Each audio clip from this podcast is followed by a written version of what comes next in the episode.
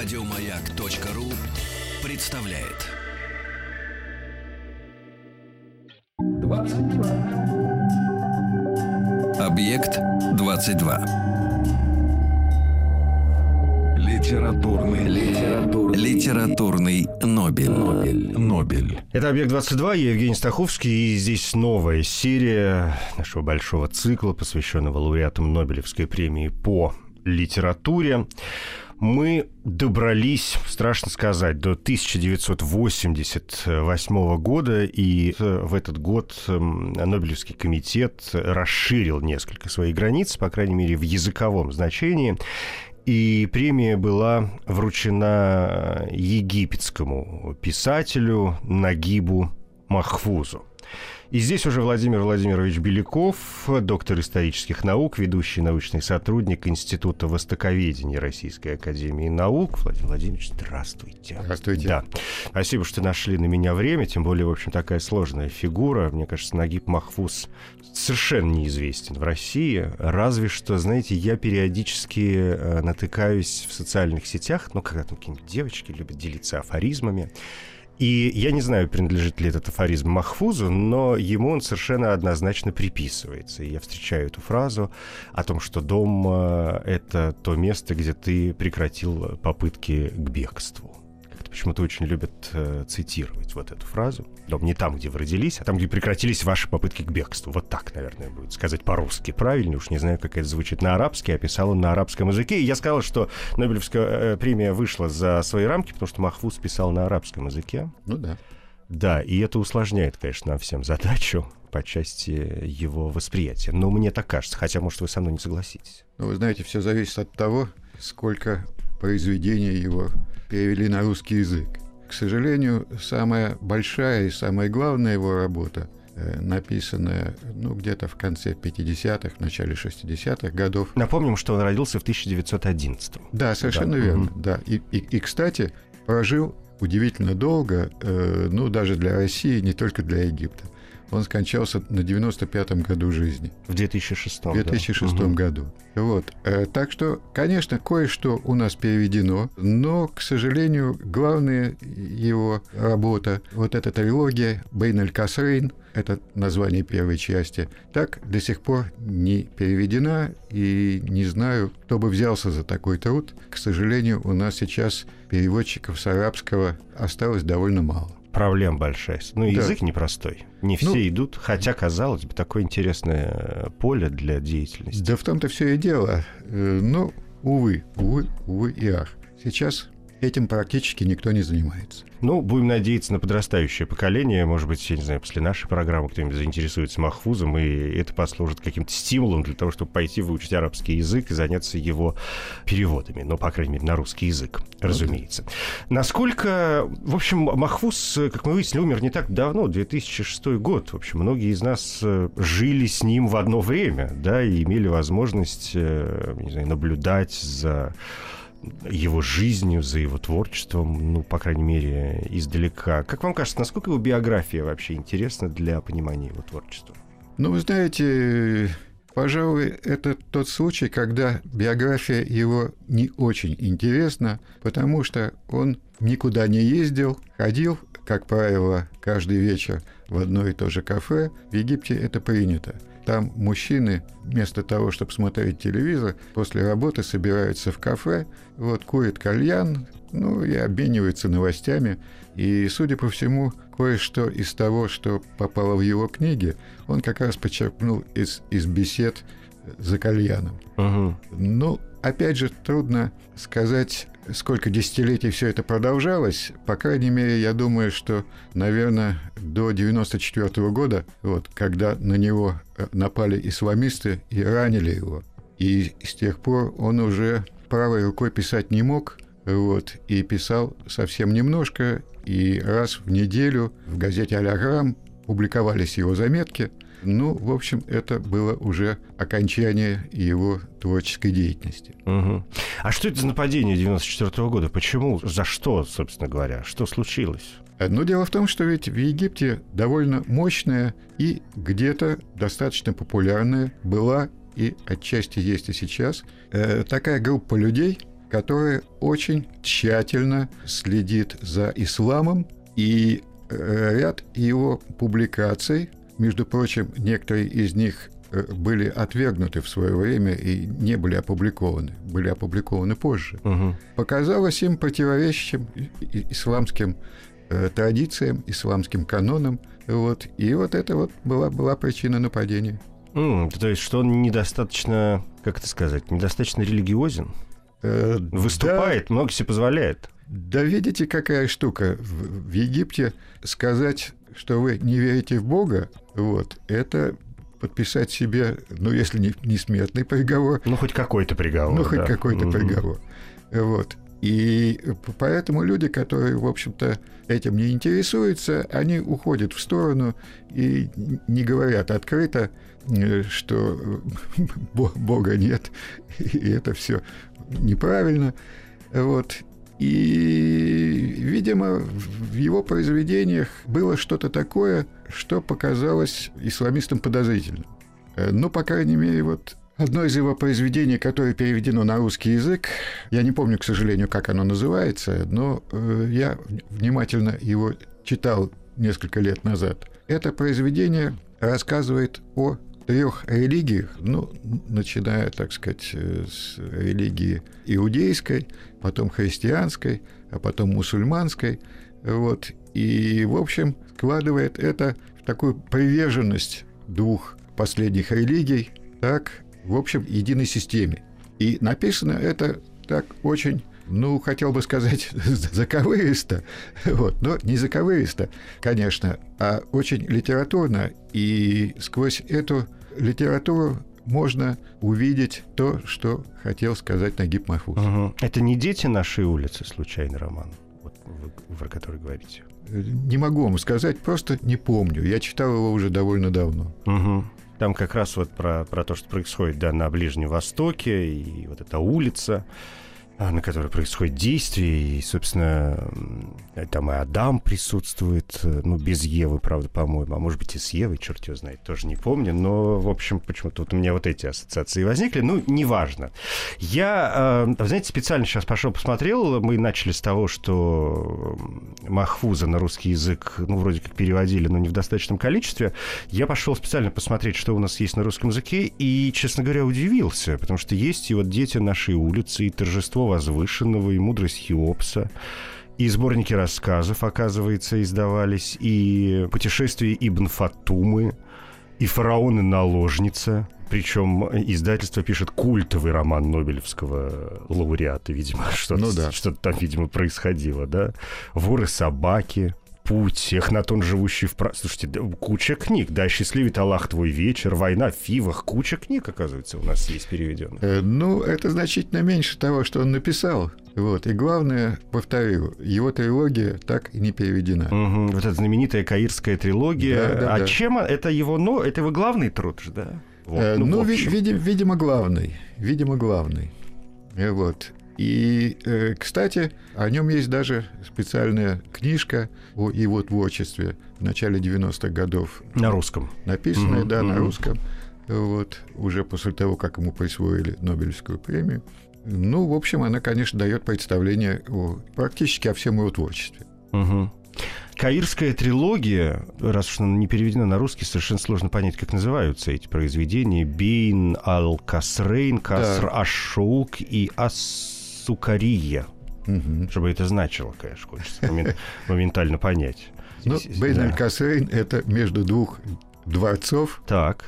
Так, э, следующее какое у нас? Каср-Аш-Шоук. Каса Ашурук, дворец, да. дворец... Чего-то, дворец чего-то. да, и, непонятно. И Ас э, Сукария. Э, Сукария — это э, что-то сладенькое. Угу. Вот, так что... То есть начало, середина и какой-то конец. Уж не знаю, что там может быть на сладенькое, потому что речь в этой трилогии, насколько я понимаю, идет о жизни трех поколений, некой семьи, и все это на фоне, конечно, социальных и политических событий, которые происходят э, в Египте, ну, то есть исследование и собственной жизни, и своего окружения, может быть, ближайшего, тех людей, с которыми он встречается да, в, да, да. в кафе, и те кафе. истории, которые они ему рассказывают, Совершенно да, и какие-то политические события, которые в Египте бесконечно, там что-то какие-то заварушки происходят, тоже никак они не могут успокоиться по сию пору. В общем, почва-то благодатная, надо думать.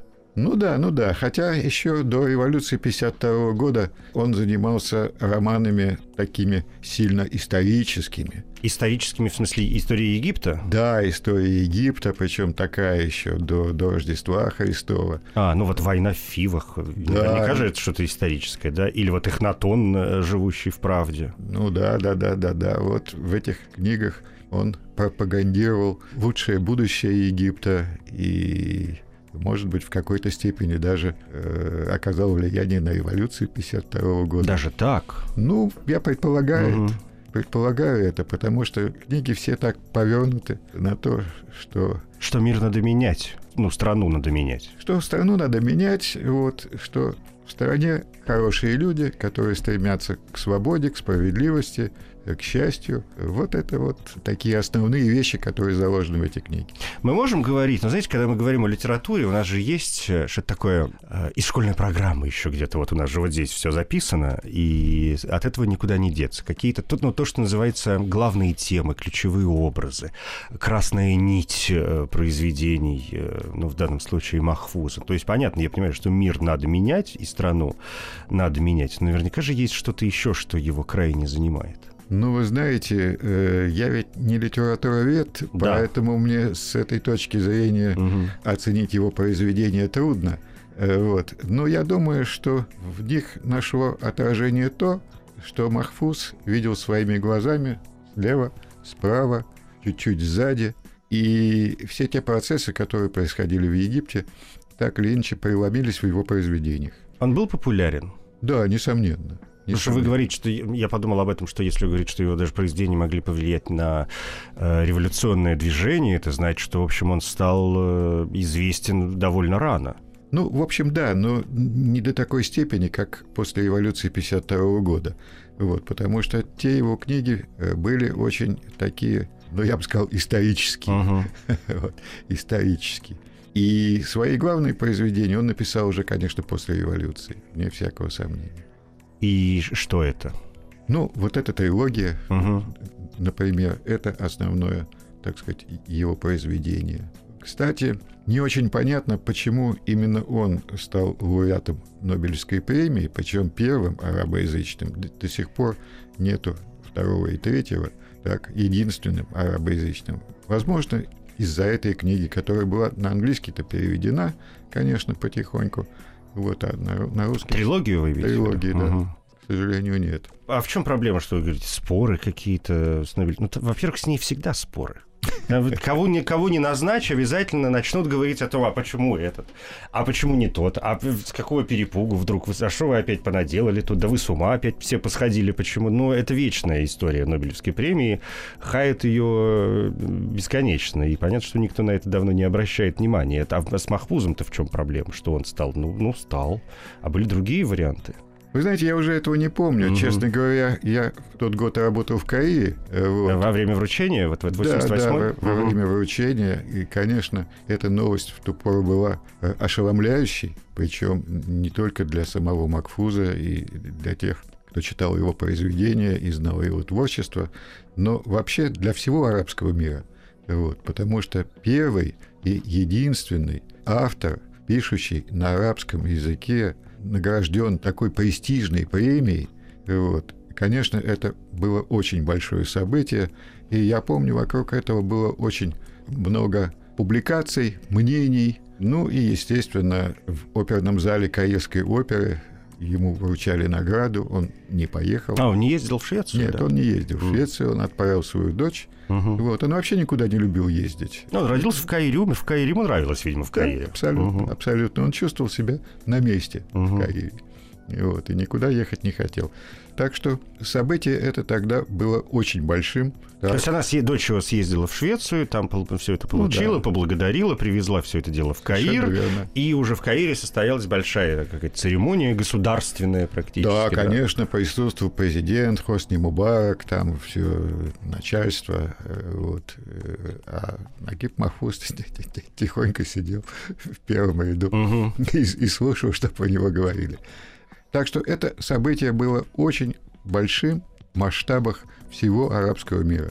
И он стал, я вот сейчас специально посмотрел, он стал вторым э, египетским лауреатом Нобелевской премии, потому что Анвар Садат получил премию мира в 78-м, э, вот Махфуз по литературе, значит, 88-й. И после этого египтяне, кстати, тоже получали премию по химии 99-го у Ахмеда Зевейла и еще одна премия мира у Мохаммеда Аль-Барадеи в 2005 -м.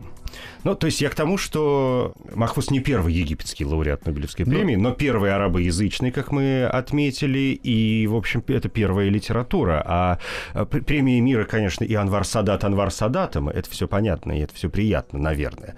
Но литература в Нобелевских премиях всегда стоит несколько особняком, конечно. и это ведь э, признание, признание там чего угодно, научных разработок, важных, неважных, это все как-то понимается потом со временем. А признание культуры и вот какой-то политической, исторической значимости писателя — это, конечно, удивительное событие. Поэтому я понимаю, почему конечно. все съехались. Конечно, в конечно, конечно. Шуму было много, вот, и поздравлений было много. Но Махфуз вот так тихонько это все воспринимал, говорил спасибо, угу. вот, и никуда не рвался, и речей больших не говорил. Вы же там были. Ну, в том-то все да, и дело. Да, ну расскажите же нам из первых, как все это происходило. Ну, вы знаете, э, э, прошло уже больше 30 лет с тех пор, поэтому... Но такие вещи не забываются, согласитесь. Да, конечно, да. они не забываются, не забываются в деталях. Ну, во-первых, э, Каирский оперный театр в ту пору только что открылся. Он по размерам очень маленький, то есть там меньше тысячи мест. Mm, всего-то? Э, да, всего-то. Вот. Но очень так аккуратно и красиво сделан. Делали его японцы, так, причем египтяне несколько раз заворачивали его проект, требовали, чтобы вот это убрали, вот это переделали. Вот. И поэтому он такой довольно своеобразный.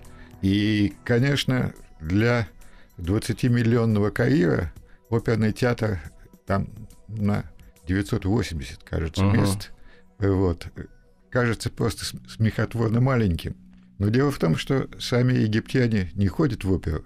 У них кафе есть с кальяном. Зачем вам, конечно? Да не только кафе с кальяном. Им вообще все это непонятно. Хотя опера присутствует очень давно в Египте. Значит, первый оперный театр построили еще в 1869 году к открытию Суэцкого канала. Ну и после этого... Э, ну и Аида, опять же. Да, ну Аиду, кстати, Аидой. Аиду том году не ставили, она была еще не готова. Угу. Ее поставили через два года только. И вот. И этот театр существовал прекрасно, э, больше ста лет, но, увы, где-то, наверное, году в 71 или в 72 он сгорел. И поэтому и начались разговоры о том, что надо строить новый оперный театр, э, нашли ему новое место, договорились с японцами, японцы представили, так сказать, проект, проект поправили один раз, другой раз, все построили, и вот его открыли, ну, буквально за 2-3 месяца до того, э, как вручали Нагибу Макфузу Нобелевскую премию. Вот. И я в этом театре еще был до его открытия. И тогда директором театра была великолепная балерина э, Магда Салих. Она потом вышла замуж за американца, уехала в Америку. Вот. А до этого танцевала и у нас, в Большом. Mm. Вот. Вообще Россия, Советский Союз очень э, много дали египтянам э, в области культуры, гуманитарных знаний. Ну, вы вроде дружили всегда в целом-то. Да, дружили, но дружили э, не просто жали друг другу руки, вот, а, скажем, Советский Союз открыл и балетную школу в Египте, и, скажем, с помощью наших специалистов был создан египетский цирк, да и масса других вещей, которые египтяне просто не знали, потому что это в их культуре никак не отражено. Угу. Ну, другая совершенно линия, другие Да, интересы, другая да. линия, линия культуры. Ну и вот, возвращаясь э, к... К японцам и к открытию нового театра. Да, да, да, да Владимир да. Владимирович, кстати, давайте подвесим здесь интригу, передохнем две минуты, Хорошо. и после этого уже погрузимся в, в гущу событий. Хорошо.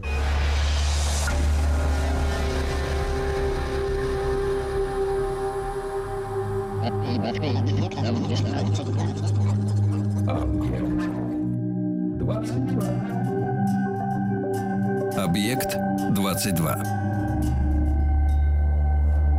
Литературный, литературный, литературный Нобель. Нобель. Нобель. Это «Объект-22», я Евгений Стаховский, очередная серия проекта, посвященного лауреатам Нобелевской премии по литературе, лауреат 1988 года, Нагиб Махфуз, египетский писатель, ну, романист, э, в первую очередь, нас сегодня занимает.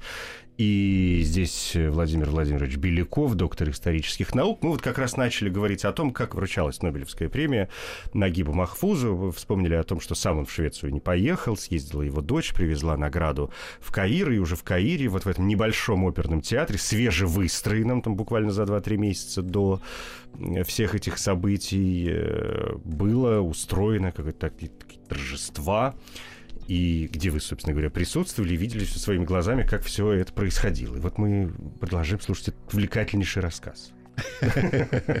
Ну, не знаю, насколько он будет увлекательным. Не знаю, мне страшно интересно. Да, потому что, знаете... Это, знаете, теория пяти рукопожатий. Я делаю программу про Нагиба Махфуза, а у меня одно рукопожатие до Нагиба Махфуза через вас. Ну что, я сижу, горжусь тут весь уже из себя.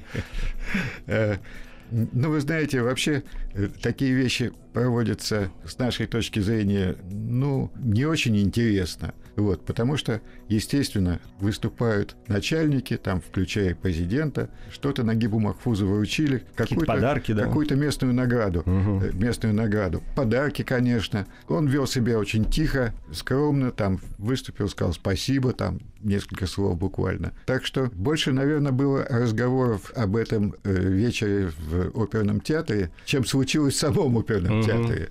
Это, кстати, черта Нагиба Махфуза, который всегда был очень скромным человеком, никуда не вылезал, не высовывался, сидел тихо, писал, что интересное увидит, так сказать, помечал себе. И поэтому, конечно, Думаю, что даже и члены Нобелевского комитета не ждали, что он приедет за своей Нобелевской наградой, угу. поскольку утверждение победителя э, занимает долгое время, обсуждение, масса кандидатур, и, конечно, о нем знали, и знали неплохо вот, в Нобелевском комитете. И поэтому, в общем, он Нобелевскую премию получать не поехал. Получать и не поехал. Отправил туда свою дочь. Но вот здесь я вижу некоторые противоречия. С одной стороны, вы говорите, что он был такой человек скромный, никуда особо не высовывался, а до этого мы вспоминали, например, случаи нападения на него исламистов, которые его ранили, и, э, и это говорит об обратном, что он все-таки высовывался, может быть, делал это не слишком активно и не напрямую, а с помощью своих текстов, но, тем не менее, не мог оставаться в стороне от э, тех тем, которые его волновали, в первую очередь, там, в обществе, которому он принадлежит. Ну, несомненно, конечно, э, все темы своих произведений он черпал до улицы, и все, что вокруг него происходило, и что говорили ему его собеседники, все у него, так сказать, откладывалось потихоньку и временами перерастало в тексты произведений. Ну, наверное, это у всех писателей одно и то же, но просто отличие Нагиба Махфуза в том, что он не был шумным, он не был человеком, который себя понимая... То есть не был такой как, публичной персоной, да, да? Понимая свой, свой уровень, он этим не гордился и никому ничего не, не говорил и не высовывался, можно даже так угу. сказать. Ну, то есть есть ощущение, что он не то чтобы проповедовал, сколько сам переживал, да, и пропускал через себя происходящие события. И с помощью своей литературы, может быть, боролся со своими собственными какими-то страхами, переживаниями, пытался решить сам с собой проблемы, которые казались ему важными. Это вот, вполне... вот такое ощущение у меня возникает. Это вполне возможно. Это вполне возможно. И, наверное, это и отразилось в его литературе. Угу. Его наблюдения, его мысли, его беседы со случайными, скажем так, коллегами за чашкой кофе, за шишей. Угу. Говорят, что он страшно переживал поражение Египта в арабо-израильской войне 67 года, что даже забросил писать на какое-то время, хотя, в общем, писал-то он постоянно, если посмотреть на его библиографию, там порядка 50 романов, то есть такое ощущение, что он только с утра до ночи только этим и занимался, а тут почти на 5 лет забросил все это дело. Ну, война 67 года была колоссальным ударом по египтянам.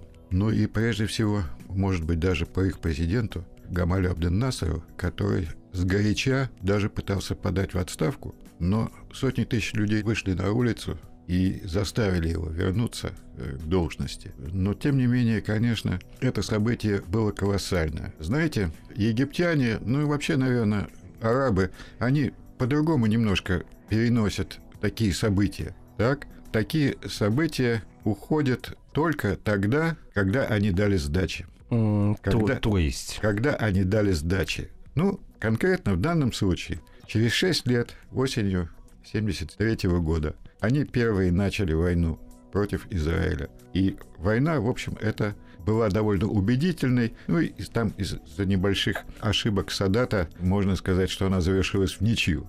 Так? Потому что потом израильтяне переправились через Суэцкий канал уже на территории, собственно, Египта. Но первые э, дни этой войны были просто великолепны, и авиация первым делом разбомбила все израильские укрепления. Ужас какой. Да, и, кстати, после этого Хосни Мубарак стал вице-президентом. Угу. Садат его поднял. И переправились через Советский канал и захватили все те укрепления, которые были на той стороне. И, в общем, они сравнялись с израильтянами, и вот этот груз, эта тяжесть, которая висела у них в течение шести лет, вот, он, в общем, оказался сброшен. Ну и, кстати, эта война потом дала возможность э, Садату заключить мирный договор с Израилем и освободить все земли, оккупированные израильтянами в 1967 году. Так что, в общем, это событие было большое. Но тогда, в 1967 году, конечно, это был удар колоссальный по египтянам, по их, ну, скорее, пожалуй, по своему самоопределению. Угу. Это был очень большой удар. По самосознанию. Да, по самосознанию. Потому что до этого Египет развивался неплохо, и были разговоры о том, что это уже государство современное, что у него мощная армия, хорошо вооруженная, что, так сказать, проблемы, которые возникают с Израилем, мы вот, вот так вот решим – но оказалось, что все это немножко не так.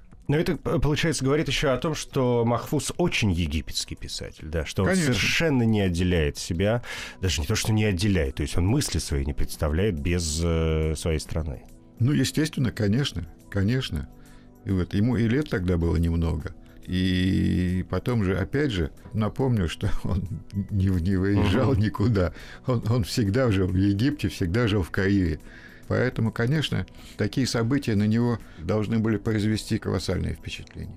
И выкарабкивается, мне кажется, он из этой ситуации довольно прозаическим способом. Он обращается ведь к великой, в общем, арабской литературе и переосмысливает то, что было сделано задолго до него. Там знаменитая его книга «Ночи тысячи ночей», вот эта вот э, переработка традиционных арабских сказок, образ Шахерезады, всевозможные путевые заметки, которые были также очень развиты, как литература литературный жанр да, в арабских э, странах, из-за которых, собственно говоря, мы любим э, эту литературу. И он вот... Э, то есть он возвращается к современности с помощью истории. Ну да. Наверное, это был единственный способ для него в ту пору. Ну, потом потихоньку он пришел в себя, а после 73 года и все остальные египтяне пришли в себя. Вот, они сбросили то, что, так сказать, на них давило, что мешало им нормально себя вести. Вот, и Дальше уже он начал писать опять вещи современные. Современные, в смысле, посвященные современному Египту. Да, да, да, да посвященные есть... современному Египту, то, что угу. он знал, то, что он видел вокруг себя, то, что ему говорили. Вот. И вот этот груз э, был сброшен. Но это не самый простой мир, тот мир, который был вокруг него. Ну, естественно, конечно. Причем мир, который достаточно быстро менялся, потому что уже после 70-го года, после смерти Гамаля Абден-Насара и после войны 73 -го года начался поворот в развитии Египта. Так, Египет пошел уже по пути, ну, скажем так, капитализма, и этот поворот влиял на очень многих людей, и было много выступлений, ну, прежде всего студенческих, потому что студенты молодые, так сказать, они но это всегда. Да, но это, это всегда. Это, это всегда.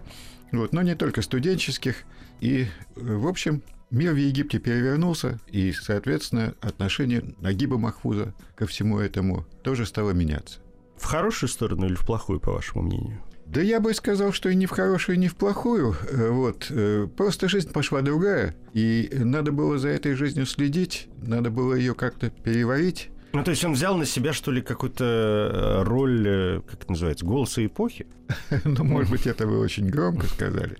Ну, хотя, по существу, наверное, так. Но с нашей сегодняшней точки зрения мы можем его воспринимать вот, вот так? То есть мы можем по его произведениям, получается, изучить там историю Египта 20 века, и не только 20 века? Ну, думаю, что да. Угу. Может быть, не историю, так сказать, вот... Ну, понятно, не шаг за шагом, да. В, строгом соответствии, но, по крайней мере... Эмоционально. Такие, да, эмоционально такие большие куски этой истории мы можем ощутить и понять по произведениям Нагиба Махфуза. Прекрасно. Спасибо вам большое. Владимир Владимирович Беляков, доктор исторических наук, ведущий научный сотрудник Института востоковедения Российской Академии Наук. Спасибо.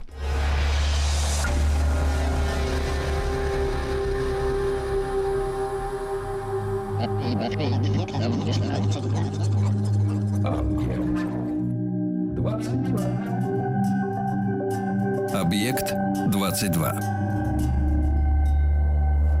Литературный, литературный, литературный Нобель. Нобель. Нобель. Коротко говоря, Нагиб Махфуз – египетский писатель, романист, драматург, сценарист. Писал на арабском языке. Годы жизни 1911-2006.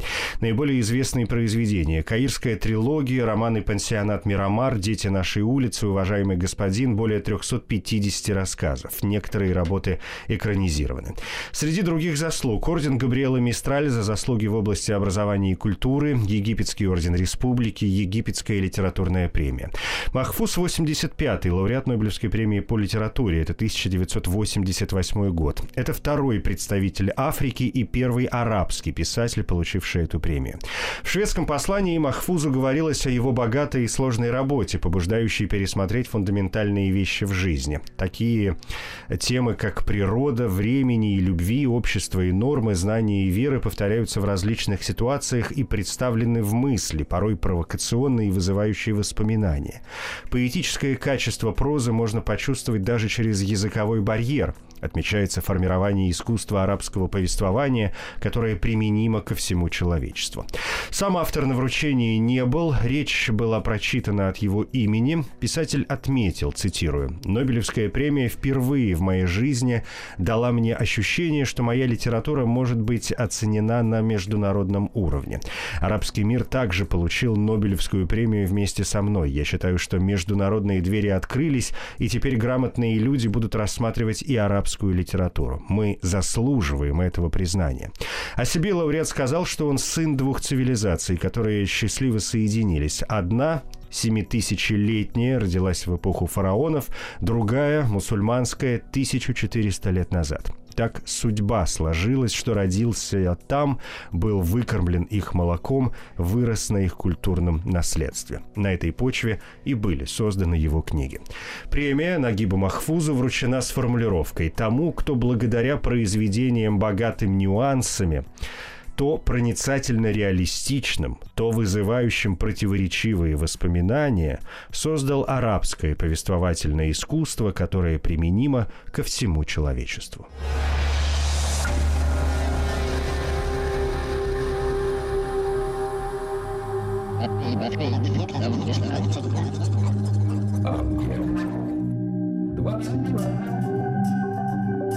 Объект 22. Литературный, литературный, литературный Нобель. Нобель. Нобель. Еще больше подкастов на радиомаяк.ру.